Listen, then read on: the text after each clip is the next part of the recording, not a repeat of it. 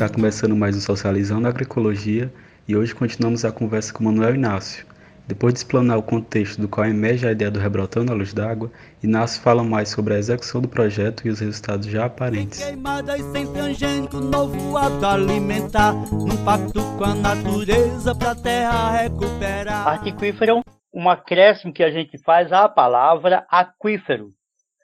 Que aquífero, aqua vem de água e fero significa transporte, transportação da água pelo subterrâneo.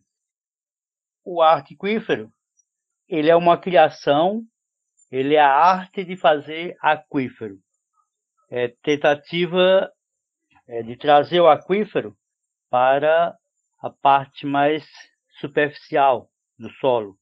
É uma forma técnica que encontramos na tecnologia social, que encontramos que experimentamos de aproveitamento da água. A água que, que faz enxurrada, a água que vai embora, passa pelas nossas terras duras do sertão, o nosso solo é impactado e ela desce fazendo enxurrada. Então ela vai embora, ela não penetra por conta desse solo ser um solo impermeável e a gente ficou pensando numa maneira de absorver essa água que faz grandes enchentes em açudes, espelhos de água e não penetra em nosso solo, não alimentando córregos, não alimentando rios. Por isso que nós temos os nossos rios que não são, os nossos rios são secos, e não são permanentes, como em algumas regiões.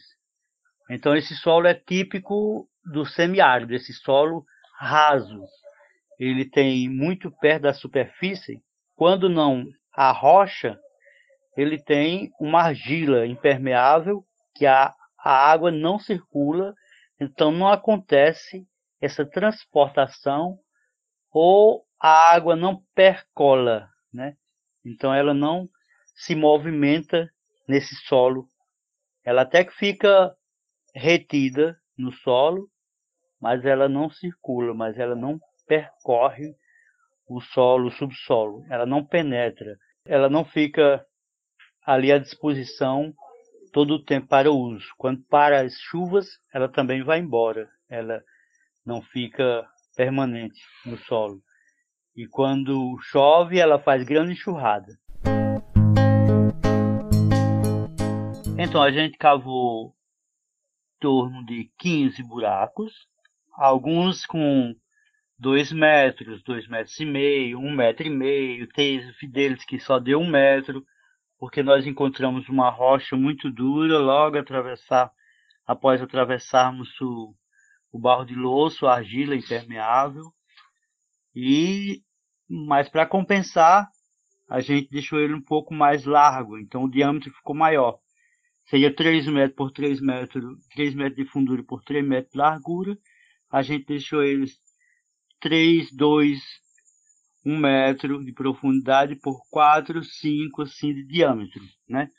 Então a gente fez uma, uma abrangência boa assim de área ocupada, de área modificada, né? Com tirado do solo, o material duro, impermeável, um material mais poroso, uma terra mais frouxa, né, mais macia. Então, dentro a gente colocou essa areia, a areia do rio. Então, em torno de 100 carradas de areia que a gente trouxe dos rios, do assoreamento dos rios e do açude, a gente colocou dentro desses buracos. E nos vasos comunicantes a gente colocou matéria orgânica, resto de vegetais secos que estavam obstruindo as passagens das águas nos rios e riachos. A gente colocou dentro desses buracos, desses vasos comunicantes, pra, e a gente cobriu eles de novo com terra. Né? E a água vai ficar, é, quando enche os buracos, eles, eles sangram, né?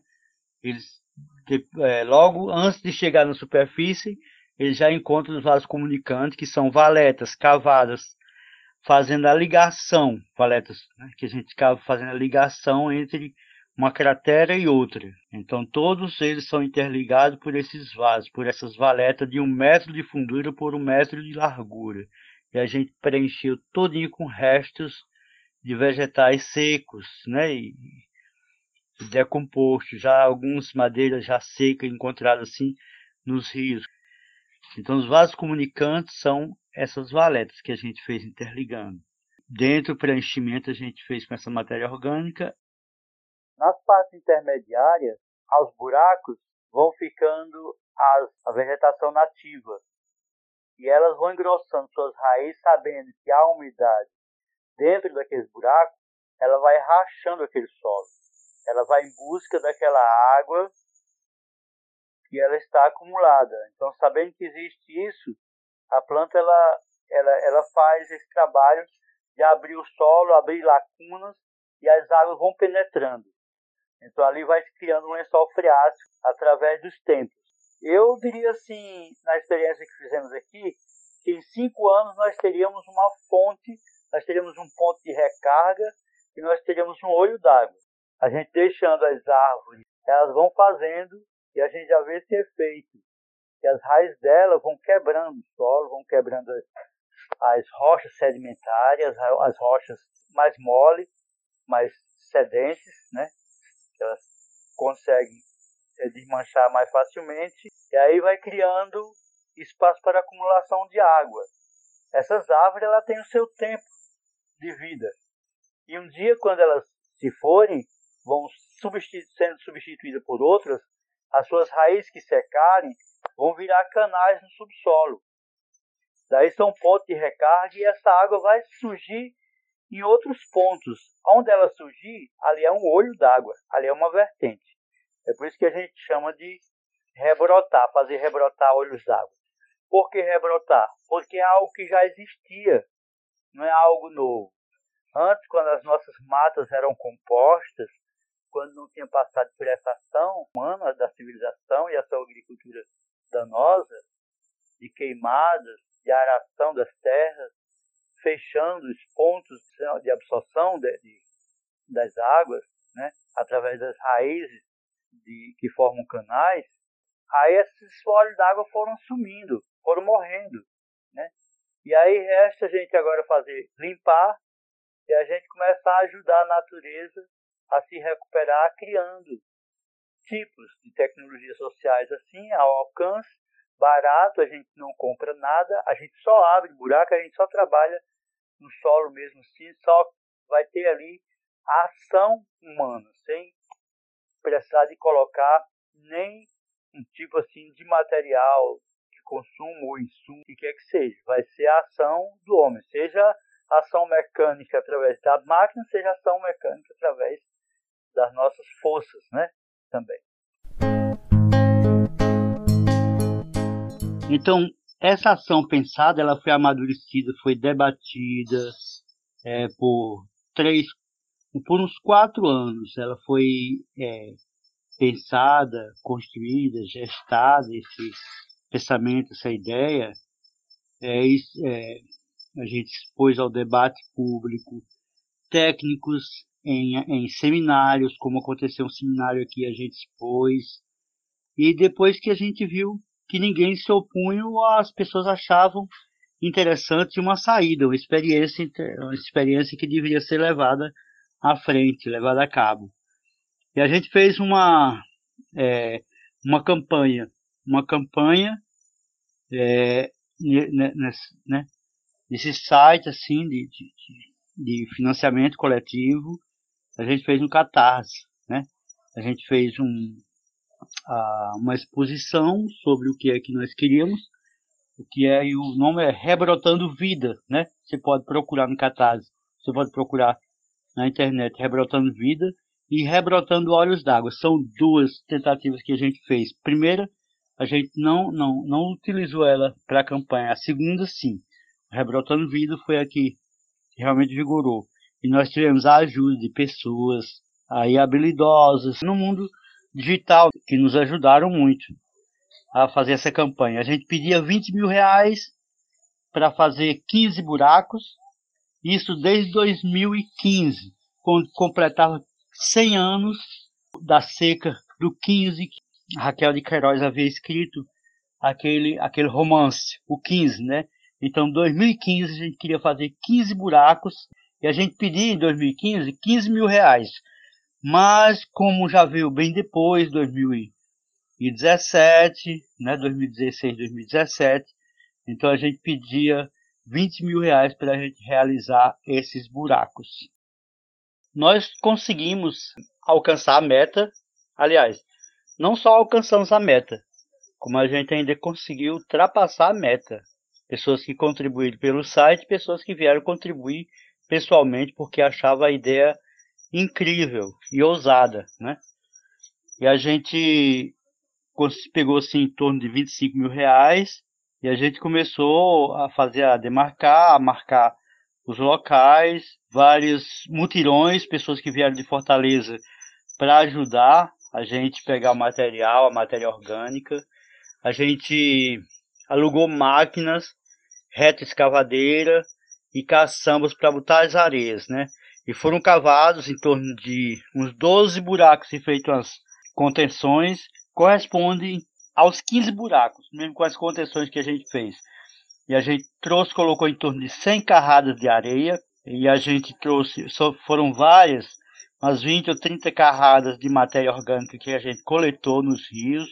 Eram mutirões de pessoas, de jovens que vieram de Fortaleza, de punks, né, libertários, de muita gente, estudantes. Então foi uma, uma mobilização, foi uma festa de pessoas aqui querendo realizar esses artiquíferos, né? É, em pouco tempo a gente já viu a diferença. Já viu um solo ficar mais úmido, a vegetação crescer rápida. Ficou praticamente sem nada assim quando as máquinas é, trabalharam, né? Aqui e dentro vai fazer quatro anos esse ano que vem, o final desse ano para o ano para 2001, vai completar quatro anos. Eu falava assim que, que em cinco anos seria cinco anos para a gente ver um resultado bem mais é, é, é, mais é, diga assim mais eficiente, uma coisa que a gente podia dizer que realmente está garantido e ter uma resposta mais é, mais, mais é, eu diria mais eficaz, né? seria cinco anos. Então nós temos um ano ainda para frente para a gente fazer essas observações. Mas nesses anos, poucos anos, três anos e meio, a gente já tem uma diferença muito grande. Nós temos uma vegetação assim que triplicou praticamente assim o seu tamanho.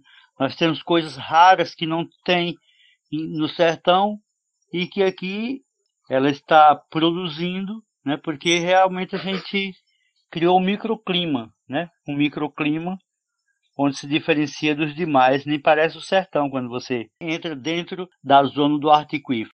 Você vai ver bananeira, você vai ver jatobá, você vai ver mamoeiro, você vai ver carambola, coqueiro. Então a gente vê que existe ali açude invisível que só aquelas plantas, só a vegetação sabe que ele existe. Ao mesmo tempo, a gente criou uma zona de raiz que faz uma filtragem. Então a água que sai das nossas casas, elas são muito sujas. Aquela água que nós liberamos, soltamos no ambiente, é uma água resultado de lavagens químicas de casa, de, de lavagem de roupa. Se a gente vê a água que nós dispensamos, a água que sai das nossas casas, a água que sai do nosso uso, é uma água muito tóxica. Então a gente criou em torno da nossa casa uma zona de raiz. Quando a água sai, depois que passar tudo isso, ela fica retida grande parte dessa sujeira e a vegetação vai dando conta de consumir a sujeira e a água que nós soltamos no ambiente é uma água tratada, que ela vai passar por essa zona de raiz que a gente criou né, em torno essa areia que a gente colocou, essa matéria orgânica que a gente colocou nos vasos comunicantes. Então, quando ela for liberada lá para fora, é uma água tragável, uma água que não vai poluir mais o ambiente. Então, a seca é negócio, né? É o agronegócio, o hidronegócio e o negócio dos votos, o negócio da eleição. Então cai tudo no interesse político, econômico. Esse programa faz parte do projeto de socialização de tecnologias agroecológicas para o manejo sustentável do solo da UFPB Bananeiras, contemplado pelo edital Probex.